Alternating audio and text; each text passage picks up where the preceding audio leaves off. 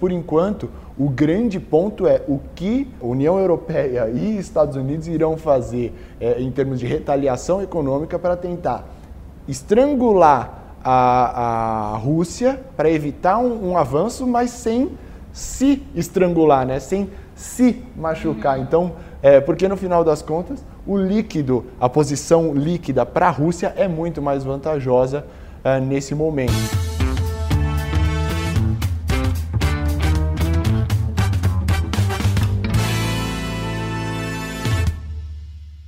Olá, estamos começando o Papo Café e Lucros do mês de fevereiro de 2022. A conversa de hoje acontece aqui no Canopy by Hilton, São Paulo. E hoje eu tenho o prazer de receber a Viviane Vieira, que é operadora de renda variável da B-Side Investimentos, e o Ettore Sanches, que é economista-chefe da Ativa Investimentos. Bem-vinda, Viviane. Obrigada. Bem-vindo, Ettore. Muito obrigado. Bom, hoje é, o mundo amanheceu aí uma tensão acompanhando os acontecimentos né, da invasão da Rússia à Ucrânia e como resposta os mercados já nas primeiras horas do dia despencaram em né, as bolsas internacionais e não foi diferente aqui no Brasil. O Ibovespa abriu hoje é, em queda de 1,40% e agora está todo mundo entendendo aí, né, se recuperando desse susto, entendendo é, como as coisas vão acontecer daqui para frente. Então, sempre que acontece um cenário como esse, né, de é, claro, não, é, não, foi um, não foi um susto porque já existia aí uma, uma possibilidade de que isso acontecesse, mas eu acho que também uma esperança de que as coisas fossem resolvidas de uma forma diplomática. Infelizmente, isso não aconteceu. Então, acho que agora a gente tem que entender o que fazer. Eu acho que é um dia realmente que as pessoas ficam com uma cautela maior ainda, né? Acho que quem tem renda variável, principalmente, acaba ficando mais preocupado porque você vê diretamente ali o seu dinheiro oscilando. Então, é, quando a gente fala de dinheiro, isso mexe muito com o psicológico e acho que muita gente fica nervosa com os próximos passos, né? Mas acho que é, essa invasão hoje que a gente viu da Rússia à Ucrânia, acho que já era algo que estava numa certa expectativa de que pudesse acontecer, principalmente de que o Putin já estava falando há algumas semanas sobre a desmilitarização da Ucrânia, de que não queria que deixasse mais armas da OTAN, dos Estados Unidos. Então, acho que esse foi o principal motivador é, da invasão. Mas acho que agora o que acontece são os próximos passos e o que mais preocupa o mercado, principalmente, são as sanções que podem ser impostas à, à Rússia por conta disso, né? Não sei o que, que você viu também e acha disso. É isso, né? O, o primeiro é o eterno exercício de humildade, né? É, tal qual na época da pandemia a gente falava, olha, é, não sei o que virá na pandemia. E a guerra é a mesma coisa, né? É, no início, a, a, não, eles não irão invadir a região de Donbas, é, não, a Ucrânia é, é, não vai retaliar, os Estados Unidos não vai entrar, a Rússia não vai invadir, não vai ter bomba, pronto, tudo isso já foi desfeito. Né? Então, é aquele exercício de a humildade de falar eu não sei o que pode acontecer e eu traço um cenário probabilístico a respeito disso. E aí, no final das contas, a renda variável acaba sofrendo, é, porque o, o, ativo acaba sendo preterido é, frente a outras outros tipos de, de investimento, outras modalidades, tal qual uma renda fixa. É, se a gente vê, por exemplo, hoje a curva de juros, basicamente, se a gente olha o yield, estava simplesmente caindo porque houve uma migração muito grande, todo mundo saindo de ativo de risco, né, indo justamente para algo mais seguro, que são os yields, e aí você tem um ajuste ali da queda das taxas pré-fixadas por conta disso. Acho que todo mundo nesse momento quer algo seguro. Então todo mundo corre para o ouro, corre para o dólar, corre é, para tudo que é seguro e não quer ficar nada muito exposto e aí acaba o mercado desabando como a gente está vendo. É o famoso botão do pânico é. que é acionado né, em, e acho em que dias quem como é esse. certo, igual fez na pandemia, você acaba tendo muita oportunidade também nesse momento. Então, acho que para quem tem um pouco mais de sangue frio, tem um horizonte de tempo mais longo de investimento, acho que vale é, olhar algumas coisas que tem realmente ali uma oportunidade de entrada, algum ponto de entrada mais legal. Pensando então numa uma recomendação para o dia, quem está já na, na renda variável, como manter esse sangue frio e, e, a, e segurar a onda diante da, da, da perda e também para quem pode aproveitar a oportunidade, quem tem caixa né, e pode aproveitar a oportunidade.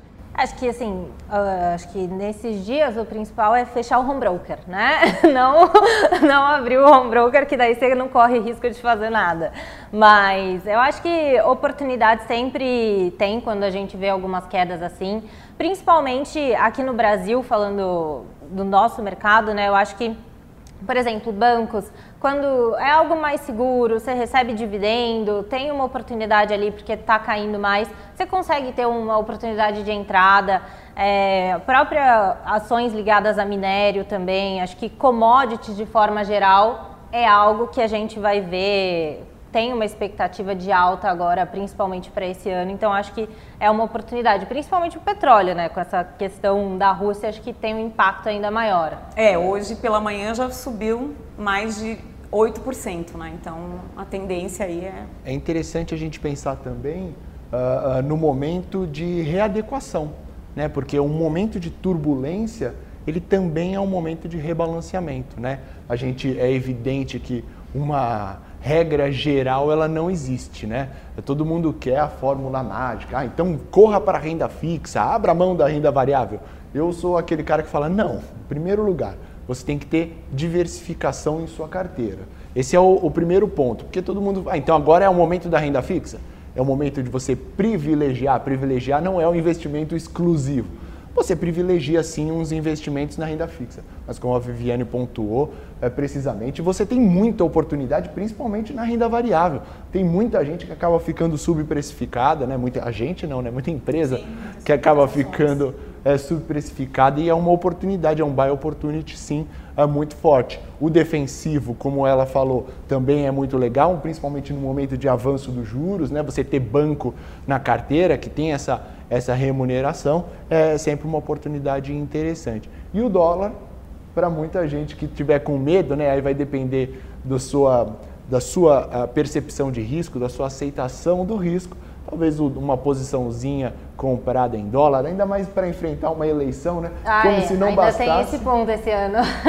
é, e, e aí, é, até fugindo um pouco do que os analistas vinham desenhando como uma tendência para o dólar, foi que nas últimas semanas ele estava em queda. Então, se a gente for imaginar, diante desse acontecimento agora, é, o que vocês imaginam que vai acontecer? Já muda aí a, a, a previsão, eu imagino, né? É, para amanhã, né? Porque é, é esse o horizonte que a gente consegue. Pontuando então, né? Gravação 24 de fevereiro, quinta-feira, né? Tá pior que a pessoa do que saiba clima, o dia né? aqui da nossa conversa, aqui do é nosso isso. papo. A previsão do tempo ainda consegue falar do final de semana. Eu vou falar do câmbio de amanhã, né? Mas no final das contas é, é bem isso. Hoje é um, é um, um ambiente todo, ele é um ambiente de aversão a risco, né? Então o dólar se fortalece. Aqueles cinco reais, a gente chegou a ver 4,99, né? No intraday ali é, ele acaba ficando um pouquinho para trás e aí ele tem um potencial é, de autista. Para o final do ano, eu acho muito mais fácil eu projetar o final do ano, meus modelos de fundamentalistas me jogam para isso, né? Para o final do ano eu tenho 5,40 no câmbio. Aí a gente vai falar de é, risco fiscal, CDS, aquele, aquele velho é, mantra que o economista faz. Né? Eleições. Né? Eleições. Tem a Copa do Mundo em novembro, ninguém está falando mais, né? Mas é isso. É verdade. Ano de Copa do Mundo. e vai ficar lá para o final do ano. A gente tem guerra, a pandemia não acabou, é, eleições é um, é um ano bem difícil. Fevereiro é. tem carnaval, né? Tinha, né? Agora é. Ficou para abril, mas, mas assim. Muita gente ainda vai é, viajar. viajar. enfim, tem o feriado, então é, até a gente, antes de começar a, a conversa aqui, estava comentando que será que podemos ter talvez uma nova onda? Espero que não. A exemplo do que aconteceu após né, o recesso, as viagens todas de fim de ano. Também, né? A esperança aqui é que não. Mas é claro que se tiver uma, uma movimentação e assim festas particulares, né, privadas, enfim, não estão proibidas, né? Então entender também como vai ser esse controle, fiscalização ou não e, né, ainda também mais um fator incerteza que, é, que entra no pacote, né, digamos assim.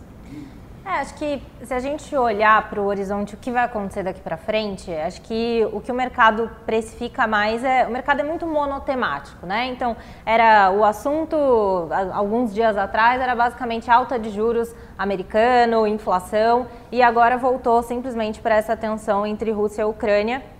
E o que vai impactar mais de incerteza é quais são as sanções que vão ser impostas contra a Rússia. Né? Só que assim, eu acho que ter uma invasão, alguma guerra, que eu vi algumas notícias falando sobre, acho que isso é mais difícil de acontecer.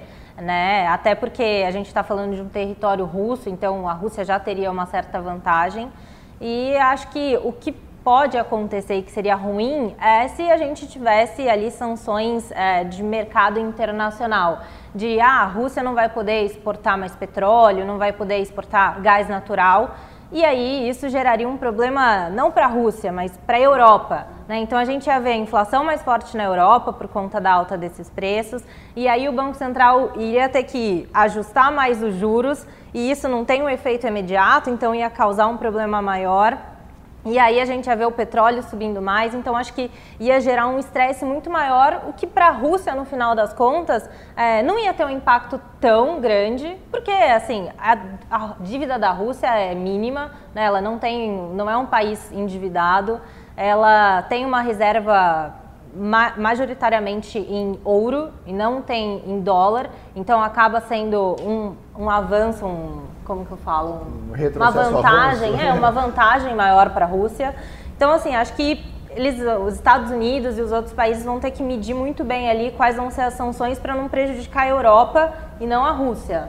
Né? Então, acho que o mercado está olhando muito mais para isso agora para saber para onde caminhar. Como, como países vão também uhum. se movimentar em relação às, às sanções. É, essa semana mesmo, a secretária de imprensa da Casa Branca falou que está uh, uh, completamente fora de cogitação, evidentemente antes do ataque, mas completamente fora de cogitação o envio de tropas uh, para a Ucrânia. Como a Viviane pontuou, ali embaixo você tem a Crimeia, Rússia.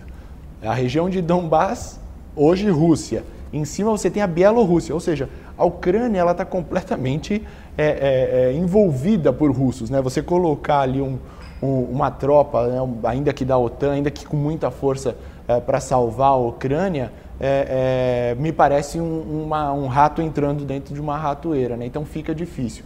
Um eventual avanço russo para outras frentes, aí podem ser, pode ter uma escalada. Mas por enquanto, o grande ponto é o que o, a União Europeia e Estados Unidos irão fazer é, em termos de retaliação econômica para tentar estrangular a, a Rússia para evitar um, um, avanço, mas sem se estrangular, né? sem se machucar. Uhum. Então, é, porque no final das contas, o líquido, a posição líquida para a Rússia é muito mais vantajosa uh, nesse momento, né? Ainda que você fale, olha, não vamos mais comprar produtos uh, de vocês. Foi bom, vocês precisam do meu produto, né? A Rússia está dizendo, se vocês não querem, ok, façam o que vocês quiserem. Até o Brasil começa a sofrer uh, problemas maiores e assim, o imediato, como você pontuou, é o petróleo a 105, 106 no Brent e a Petrobras tendo que revisar a gasolina por conta da defasagem. Esse é o imediato.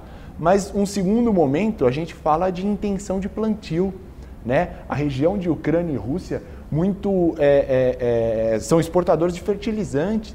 A China, isso a gente não falou da China, apoiando a Rússia nas declarações contra o Ocidente, ali a indústria química é muito forte. Como é que vai ficar essa safra brasileira do ano que vem?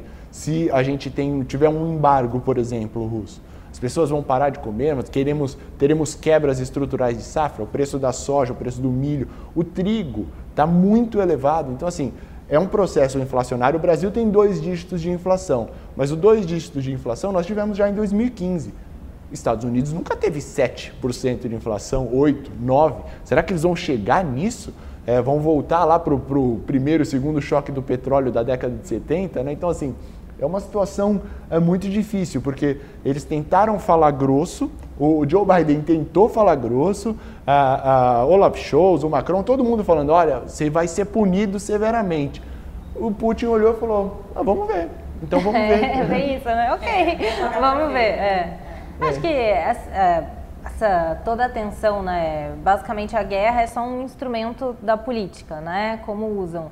E eu acho que o mundo não sabia o que era inflação alta, né, há bastante tempo. E agora a gente está começando a ver isso de novo, principalmente Brasil, Europa, Estados Unidos.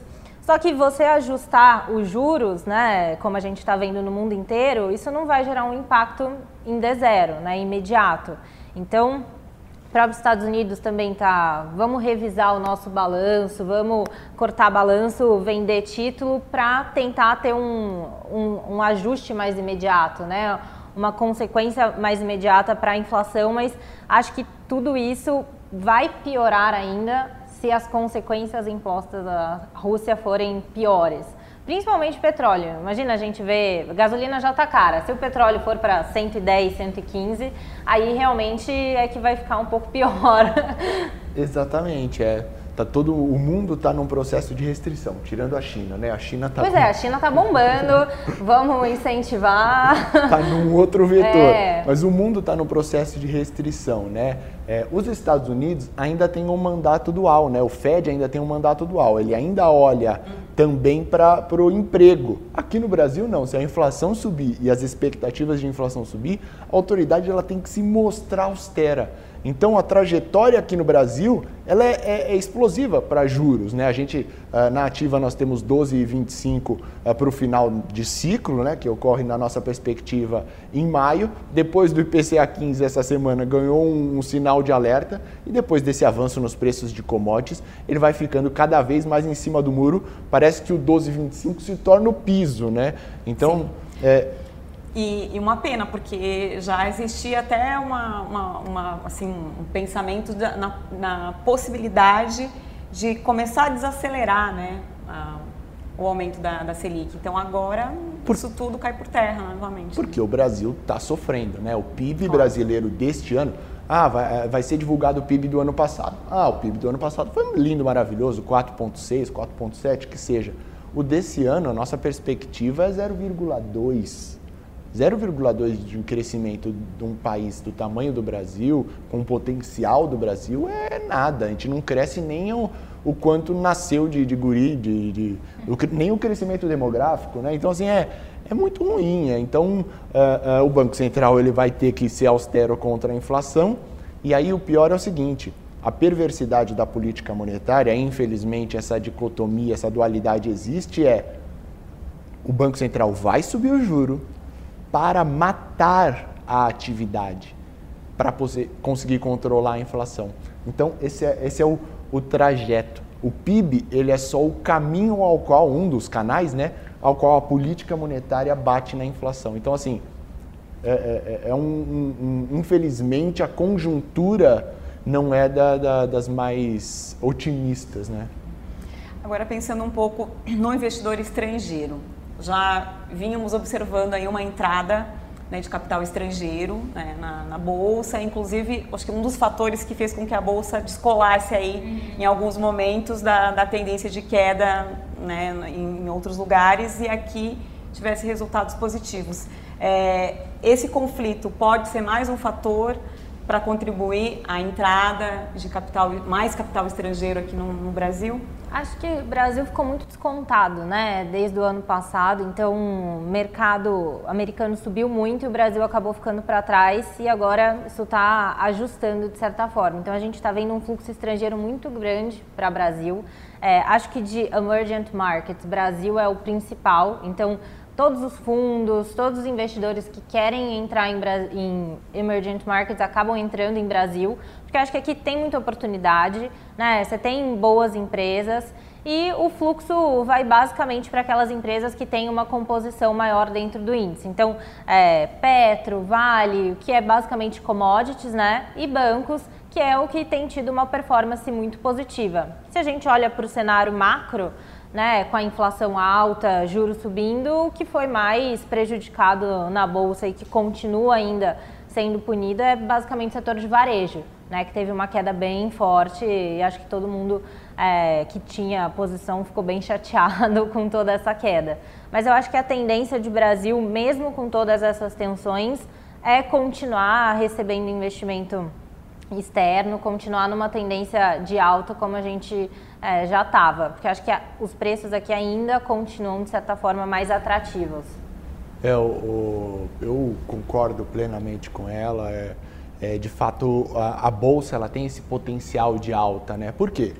Porque uh, uh, a gente tem que falar do preço que ela está, né? Então, o preço, ainda mais em dólar, é, é completamente uh, incompatível com a percepção de nação. Entretanto, o dólar, né? Eu acho que esse fluxo de recursos aqui para o Brasil, que inclusive justificou aí um, um, dólar mais apreciado, eu acho que ele não se sustenta, né? Porque no final das contas, o mundo ele vai buscar uma atratividade maior, né?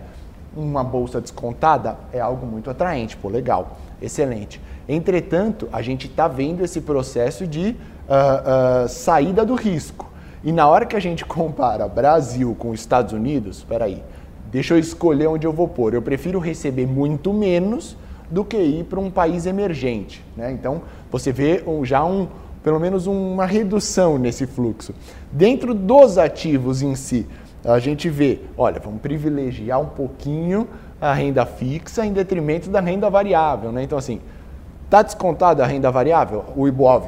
Tá, está descontado. Tem um potencial de alta? O nosso Equity Research dá esse potencial de alta claramente, mas a gente tem que, é, de fato, saber para onde está indo. Nós tivemos um fluxo de gringo grande é, no janeiro uh, e no fevereiro e as emissões, inclusive de título público, aquele que o gringo gosta, NTNF, para 2029, 2031, foi privilegiado. Nós tivemos grandes é, é, emissões ali. É, só que é, é, o ponto é, a tensão global atingiu um novo patamar. Né? O, a aversão a risco atingiu um novo patamar. É claro que isso depende muito da duração, né? mas é, o Brasil se torna mais arriscado. Ibov para cima, o, o câmbio eu acho que também vai. E agora fazendo o exercício contrário, então, imaginando o investidor brasileiro que está diante desse novo cenário, é, a recomendação agora seria, pensando numa revisão aí de portfólio, olhar um pouquinho então para o exterior, entender onde tem mais oportunidade ou dá para resolver com o que temos aqui internamente? Acho que Brasil é, já muito se fala que é o país do rentista, né? Então, com os juros voltando a subir, eu acho que muita gente acabou migrando de volta para a renda fixa e assim, realmente, você tem títulos muito bons em renda fixa, com taxas que a gente não via há muito tempo e com emissores de uma qualidade muito boa. Então, acho que é, aumentar a posição em renda fixa é um bom momento para você fazer agora. É, ter exposição à bolsa também é sempre bom. Você acaba tendo dividendo, você tem empresas boas. Acho que é um momento de você ir criando o seu portfólio também para quem não tem renda variável. E acho que, claro, você diversificar é sempre muito importante. Tipo, olhar para o cenário internacional, ainda mais que a gente tem opção via BDR, você pode ter exposição a dólar, é algo que você pode também ir construindo. Então, eu não sou muito a favor de você pegar um dia, ah, vou montar minha carteira hoje sair e comprar tudo. Né? Eu acho que é algo que você vai construindo o seu portfólio. Então, poxa, o dólar caiu um pouco, vou comprar, vou montando, aumentando minha posição, fazendo um preço médio, porque no longo prazo é, como você falou, acho que dólar realmente nesse nível de 5 reais, acho que é um pouco demais a gente pensar que vai ficar assim, né? Ainda mais que tem eleição daqui a pouco e aí começa um monte de novas discussões, aí as coisas ficam um pouco mais agressivas. Verdade. E para o investidor também é importante ele pensar no prazo. Ele tem que pensar é, é, qual o objetivo dele, né? Uh, um horizonte tão nublado, é, o que ocorre é que os prazos de, dos investimentos diminuem, né? Porque geralmente quando a gente vai fazer um investimento, ah, eu vou comprar aqui um título público é, para 2060. Fala, peraí, tem muita coisa que vai ocorrer para até 2060. Com a tensão global, esses prazos eles tendem a ficar é, é, diminuídos, né? eles se reduzem, né? e aí você acaba fazendo um investimento é, é, mais de curto prazo, mais buscando um dois anos, uns cinco anos, talvez cinco anos eu já estou forçando a barra, mas é, buscando as melhores remunerações com uma alocação. Então é importante é, você definir seus objetivos, pensando que a volatilidade está muito grande, e quando a volatilidade está muito grande, significa que a gente pode é, é, ter um desfecho uh, completamente distinto do que o nosso cenário base vai precificando, e aí a gente vai diversificando nesse sentido. Né? Então, é, é, é de fato um, um, momento de você encurtar os horizontes, é, buscar oportunidades e privilegiar aqueles ativos menos arriscados. É, bom, mas pensando um pouco em diversificação, mesmo com volatilidade, queria falar um pouquinho das criptomoedas. Que principalmente. Isso aí é que é volatilidade. né? Falando em volatilidade, é, a maior delas é porque assim, a gente está inclusive num momento agora é, de evolução no sentido de regulamentação desse mercado.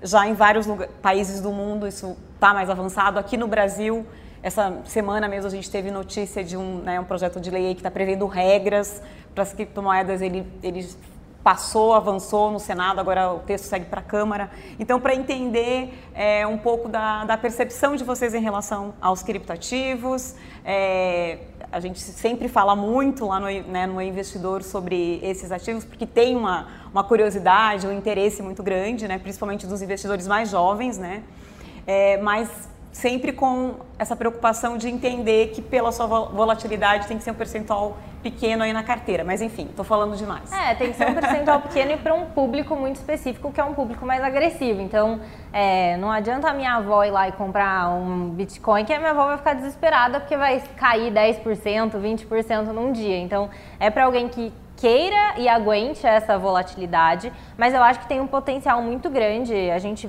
viu cada vez mais novas moedas sendo criadas além do Bitcoin, então acho que ainda tem uma gama muito grande para ser explorada dentro disso. E também tem, acho que agora com o metaverso, né, esse novo ambiente virtual, acho que o Bitcoin, as criptomoedas vão ganhar um espaço ainda maior e uma relevância maior, porque é a moeda onde vai ser tradeado para você comprar, vender as coisas dentro desse ambiente, vai utilizar isso. Então, acho que ainda tem um potencial de crescimento é, para esses criptoativos assim, bem expressivo.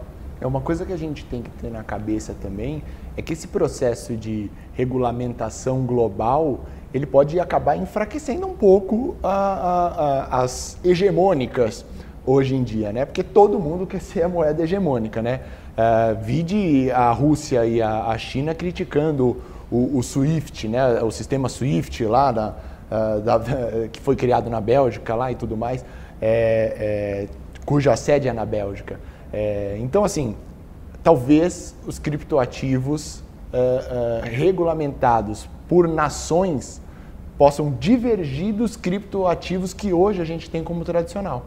E aí pode mitigar um pouquinho a demanda ali, a utilização né, uh, uh, desses ativos. Mas uh, é a fronteira, né? O blockchain, de fato, é uma tecnologia que eu admiro profundamente. E, inclusive, muitos, é, bancos centrais pensam em, em ter a sua moeda digital também é, partindo né, da tecnologia do blockchain. Então, mais uma, uma prova de que tem toda essa questão da segurança né, do, do blockchain né, mesmo. Exato, e aí isso, é, no final das contas, né, a gente usa a moeda é, por alguns motivos. É evidente que tem o motivo portfólio, né? A minha avó que o diga, né? Guarda o, o dinheiro embaixo do colchão, uh, mas a maioria das vezes é um motivo transação, né? É, se você tem uma moeda que ela não é aceita em nenhum lugar, uh, ela não faz sentido.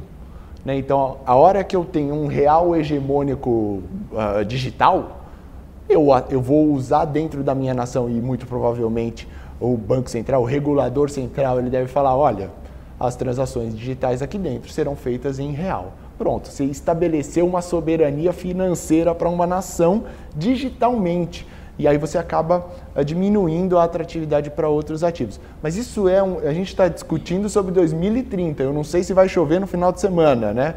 Então, uh, é, é, que essas regulações demoram muito tempo, né? Sim, sim. Sim. é, é um longo processo. Né? É, vamos aproveitar para falar brevemente assim quais foram os ativos, né, os investimentos de fevereiro para a gente fazer o nosso tradicional balanço aqui do papo e depois sei que não temos bola de cristal, mas tentar é, jogar um pouquinho de luz aí no, no futuro para os nossos né, investidores aqui terem uma, né, uma ajuda para pensar aí na sua carteira. É, acho que no mês, basicamente, é, os bancos, né? Como a gente estava em temporada de balanço, acho que é, Banco do Brasil, Itaú tiveram resultados muito positivos. Então, bancos tiveram uma alta, uma performance muito legal. É, acho que commodities também, de uma forma geral, petróleo subindo, acabou ajudando ali as empresas ligadas a, ao petróleo. O minério também, acho que Vale recuperou bastante das quedas que teve no ano passado, acho que está num nível de preço é, um pouco mais interessante agora com a alta do, do minério. E basicamente acho que com a entrada do fluxo estrangeiro acaba favorecendo também é, as grandes empresas do Brasil que compõem o Ibovespa, que é commodities e bancos basicamente. Né? Quem estava vendido no dólar ganhou muito dinheiro esse ano, né? então esse, esse mês, então foi uma, uma grande oportunidade. Os juros que ficaram uh, meio de lado, né? O Ibov no, nesse primeiro bimestre uh, teve uma boa performance. Uh, a perspectiva, né? O cenário de ontem, né? É, a perspectiva é que o Ibov continue performando bem. O dólar, o vendido, o interessante, e não é para amanhã, não, é para ao longo deste ano virar a mão, né? É, é, dado que a gente tem esse potencial de depreciação que a gente está é, é, projetando na ativa. É, mas eu acho que o grande destaque deste ano acaba sendo a, a renda fixa, né? seja ela pré ou seja ela após. Né? É, qual que é a linha de raciocínio para o pré? Né? o pré é, bom, você tem título de um ano pagando 12% tá bom, né? Pagava dois. é, o pós... Pelo menos você sabe que você vai receber 12%, né? Na renda variável você não sabe. Você é pode receber mais, mas você pode receber menos. E no caso da, da pós-fixada, você ter, traria consigo um seguro para um eventual novo descalabro Brasil, uma explosão de um uh, desfiscalismo, alguma coisa nesse sentido. É, então, assim, é, é, e aí uma explosão de, de, inflação, uma eventual elevação uh, de juros por parte do Banco Central. Então, assim, é, é uma migração uh, uh, para a renda fixa, é, para ativos mais seguros, mas com ótimas oportunidades na variável. Qual o ativo que vocês não tiram da carteira, independente do cenário?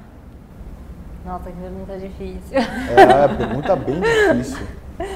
Eu, eu uh, uh, tenho me decepcionado muito com Petro, mas eu tenho Petro há muito tempo. Uh, pessoal que é Petro Lover, né? Não é que eu tenho me decepcionado porque não dá lucro, não, não. É, eu tenho me decepcionado porque existe uma defasagem no preço do combustível. Hoje, né, cotado hoje aí a 20%, ou seja, a gasolina, ela está uh, ah, sendo subsidiada em 20% frente ao preço internacional. É só isso que eu estou dizendo. Não é que eu odeio a Petrobras, amo a Petrobras, tanto é que está na carteira, tá bom? É, é, mas ela me decepcionou uh, por isso. Eu tenho ela porque ela reflete muito, uh, ela tem alguns, algumas coisas é, que são positivas. Ela dá um pouco de Brasil, mas ela traz esse componente internacional forte. Então ele traz o petróleo, que é uma commodity, traz o, o câmbio, que é essa taxa de conversão, e traz uma riqueza nacional é, do pré-sal muito grande. Né? É evidente que nós tivemos problemas de corrupção ali, inclusive é, é na gestão e tudo mais, mas eu nem vou entrar nesse tema. Então, eu traria a Petro aqui para a mesa, que está, apesar do, do, do das minhas críticas aí? É, assim, indo nessa linha de petróleo, eu gosto de 3R, por exemplo. Acho que é uma empresa que tem bastante potencial, eles melhoraram bastante o operacional, é, conseguiram reverter o prejuízo, estão com lucro. Então, acho que do setor de petróleo, até para a gente sair dessa questão de risco político, ainda mais em ano de eleição, acho que 3R pode ser uma escolha ali melhor. E considerando com a alta do petróleo, ainda mais se a gente tiver sanções em relação a isso na Rússia, acho que pode favorecer ainda mais o papel.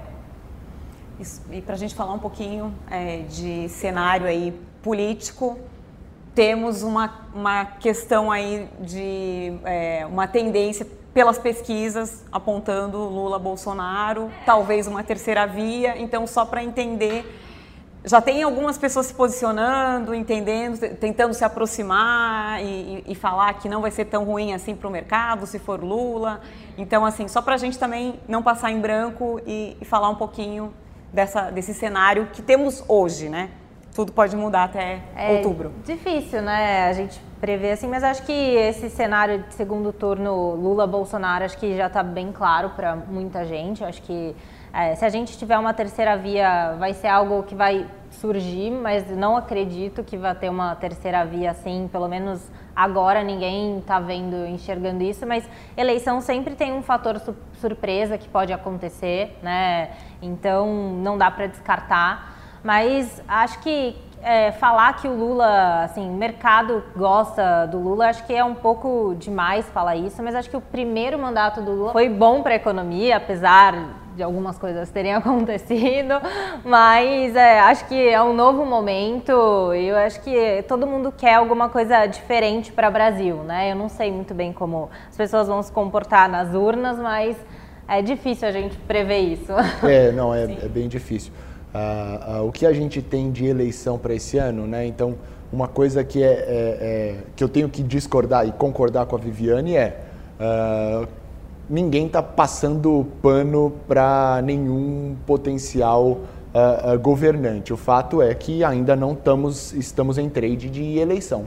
A distância ainda é muito grande. A gente não sabe qual é o, o, o qual, quais serão os candidatos. Né? A gente fala em terceira via como se fosse uma entidade, mas uhum. Sérgio e Moro. E os planos de governo também. Sérgio? Moro, Dória, Simone Tebet, quem, quem vem? Né? Uh, Ciro Gomes, o que, que ele. Uh, esse é o que tem o, o, o, mais o recall maior, né? Porque ele traz ideias de outros momentos para agora, né? É, mas qual é o Lula que vem? Qual é o Bolsonaro que vai estar tá aí, né? Então assim é, é difícil a gente saber até programa de governo, né? Então assim hoje, se a eleição fosse hoje, essa é uma outra dificuldade que as pessoas têm, né? Ah, então você está dizendo que lá em novembro quem vai ser eleito é o Lula? Não. Se a eleição fosse hoje, as pesquisas apontam que o Lula ganharia. Mas lá, e como as pesquisas apontam isso, os agentes, o Bolsonaro, o Lula, é, o Moro, o Ciro Gomes, todos eles vão mudar as suas atuações para mudar o desfecho dessa pesquisa. Então, é quase para dizer que, olha, essa pesquisa que está aqui, ela possivelmente não vai se refletir lá no, no resultado. Mas hoje, é, é, é, com uma antecipação muito grande, sem as bases ativadas, né? ou seja, ah, você se importa com a eleição? Sim, eu me importo. Em quem você vai votar? quais são os candidatos, né? Então, assim, é muito difícil, ainda está muito distante. Mas no final das contas, hoje é o Lula que seria. Não acho que o mercado ama o Lula, não acho que o gringo ama o Lula. É, a gente não sabe qual é o Lula que virá, se ele virá. Então, assim, é uma situação uh, de fato muito difícil uh, uh, de projetar. Um recado final, então, para a gente encerrar o papo de hoje, que estamos chegando já no nosso limite de tempo. Eu adorei, muito obrigada. É, acho que, assim, pra, fica como um pensamento para o próximo mês, acho que diversificação, que a gente falou bastante, acho que é algo para olhar na carteira, ver o que, que dá para diversificar mais e com calma também na parte de renda variável e comprando aos poucos, que é super importante, e aproveitar essas oportunidades que o mercado dá, que essas quedas mais fortes para manter a calma e conseguir enxergar ali alguma oportunidade de compra. Primeiro, eu tenho que agradecer imensamente também. Eh, foi um prazer estar aqui com vocês. É, se eu tivesse que dar um recado final para investidores, tanto velhos quanto novos, é se conhecer e se avaliar a todo momento, né? Se reavaliar. Nós mudamos muito, né? E consequentemente o nosso perfil de investimento muda muito, nossos objetivos mudam muito. O Héctor de 10 anos atrás uh, não ia pensar no filho que ele tem hoje em dia, né? Então assim, a nossa vida vai mudando e consequentemente o nosso perfil também vai mudando. Temos que nos conhecer aí e nos adaptar, né? E a, a, a nossa carteira ela tem que refletir a gente, ela não pode refletir o risco de outra pessoa. Tem que refletir a nossa aversão ao risco aí. Tá ótimo. Muito obrigada, Viviane e Héctor. Um prazer recebê-los aqui no nosso Papo Café e Lucros. Até breve. Até.